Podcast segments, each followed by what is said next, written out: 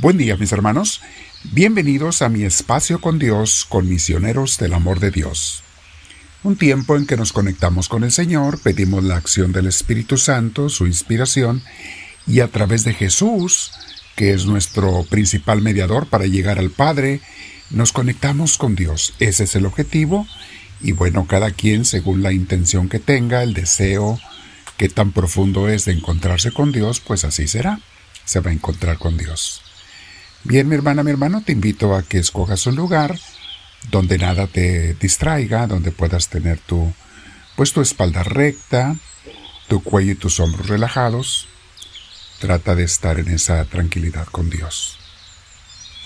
Respiramos profundo, mis hermanos, y al hacerlo invitamos al Espíritu Santo.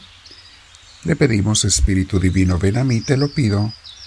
Me haces falta no te alejes de mí, Señor. Te quiero recibir, te pido tu ayuda para poder orar como es debido. Comienzo con la meditación el día de hoy, mi Señor. Y te pido que bendigas a todos mis hermanos que están compartiendo esta meditación y orando en sus lugares, donde quiera que estén. Bendícelos allí, Dios mío. Ve tú, Jesús, y atienda sus necesidades de cada quien cualquier tipo de necesidad, tú sabes lo que cada quien necesita. Ve, bendícelos, ayúdalos y auxílialos, te lo pido, Señor. Bendito seas. Hoy, mis hermanos, vamos a meditar sobre este tema que se llama ¿Es bueno viajar a visitar santuarios? Siempre y cuando. Eh, muchos acostumbramos a hacer eso, mis hermanos, ir a visitar lugares santos, eh, como santuarios, basílicas, devoción a la Virgen o alguna advocación de Jesús, lugares cristianos históricos, algunos van a Roma, a los lugares históricos católicos, a Tierra Santa, donde precisamente anduvo Jesús y los apóstoles, la Virgen María, etc. Todo eso es muy bueno cuando se puede hacer, claro está. No es indispensable, no es ni siquiera necesario para tu crecimiento espiritual, pero bueno, si puedes hacerlo, es bonito porque es inspirador, nos hace reflexionar el andar en esos lugares, nos invitan a orar en esos lugares, a meditar, etc. Pero ten en cuenta algo, mi hermana, mi hermano, no porque vas a ese lugar, regresas más santo de él. Todas las visitas a esos lugares, que son muy recomendables y se puede hacer, claro, son inútiles y hasta nos podemos engañar si olvidamos a Dios cuando regresamos a la casa. Si tenemos una vida fría con respecto a Él. Si no visitamos a nuestra iglesia local, nuestra comunidad de iglesia local, y si no nos comprometemos en ella a servir, a dar y a recibir, si no oramos todos los días y meditamos la palabra de Dios, si no participamos en persona no nada más por teléfono, en persona, practicando la caridad y el crecimiento espiritual en mi iglesia, si no sirvo en mi comunidad, mis hermanos, el ir a visitar lugares santos, pues queda como algo muy bonito, pero no te ayuda en nada a tu crecimiento espiritual. Yo he estado en ellos y voy con mucha devoción y me encanta estar allí, meditar y orar y me inspiran pero debe uno estar consciente, mis hermanos, si en mi vida diaria donde Dios me puso no vivo la fe como Dios me manda, de nada sirve ir a esos lugares. Fíjate lo que dice el libro Imitación de Cristo sobre este punto. Dice así, Muchos corren a diversos lugares para visitar las reliquias de los santos y se maravillan de oír sus hechos, miran los grandes edificios de los templos y besan los sagrados huesos guardados en oro y seda. Y tú, Señor, estás aquí presente delante de mí, en el altar, Dios mío, Santo de los santos, Creador de los hombres y Señor de los ángeles. Está comparando el autor, mis hermanos. Qué bueno que vayas a esos lugares, qué bonito, pero tienes a Cristo en la Santa Eucaristía, en tu templo local. No tienes que ir tan lejos. El mismo Jesús, el Rey de Reyes, Señor de Señores, que está por encima de todos los santos y santas, a quienes queremos mucho, claro. Los amamos y son nuestros hermanos. Pero hey, tenemos a Jesús. No dejes a Jesús. No te apartes de Él. Y Él te enseñará a amar a los santos y a las santas y a tus hermanos de cada día. Sigue diciendo el libro. Muchas veces los hombres hacen aquellas visitas por la novedad y por la curiosidad de ver cosas que no han visto. Y así es que sacan muy poco fruto de enmienda, mayormente cuando andan con liviandad, de una parte a otra, sin arrepentimiento verdadero. Mas aquí, en el sacramento del altar, estás todo presente, Jesús mío, Dios y hombre. En él se coge copioso fruto de eterna salud todas las veces que te recibe uno con digna, con dignidad y devoción.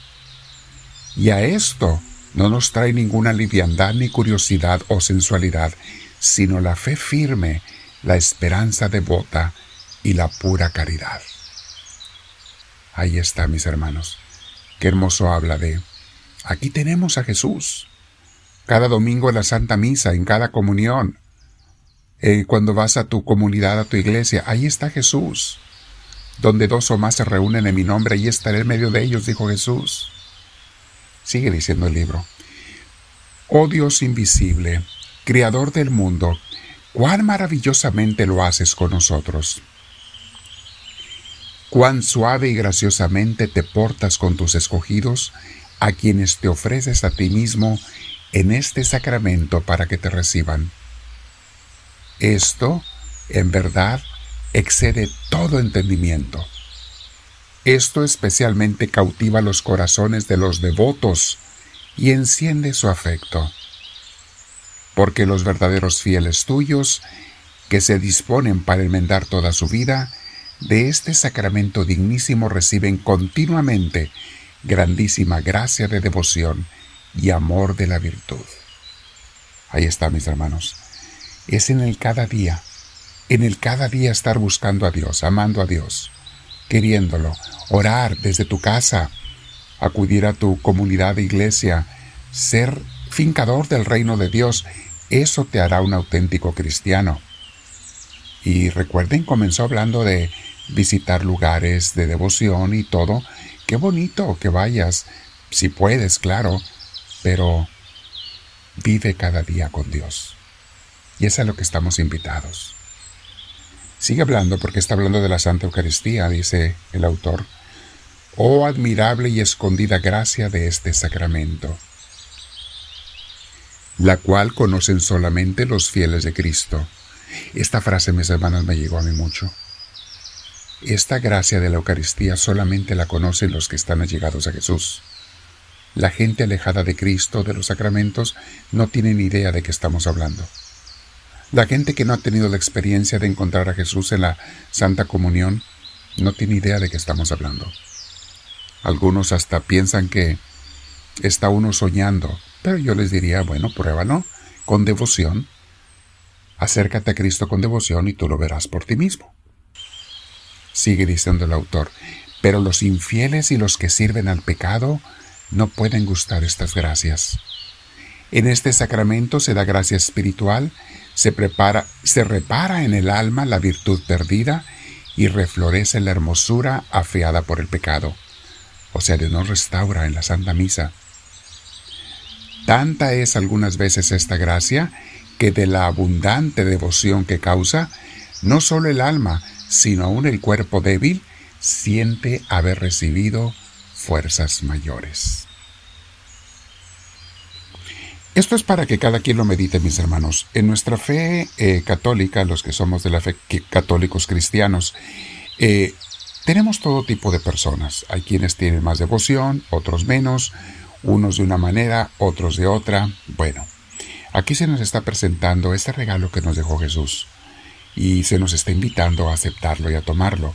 Sabemos que otros hermanos se acercan a Dios de otras maneras. Bueno, respetamos, respetamos eh, la forma de cada quien, pero queremos, mis hermanos, enfatizar lo que Cristo nos da.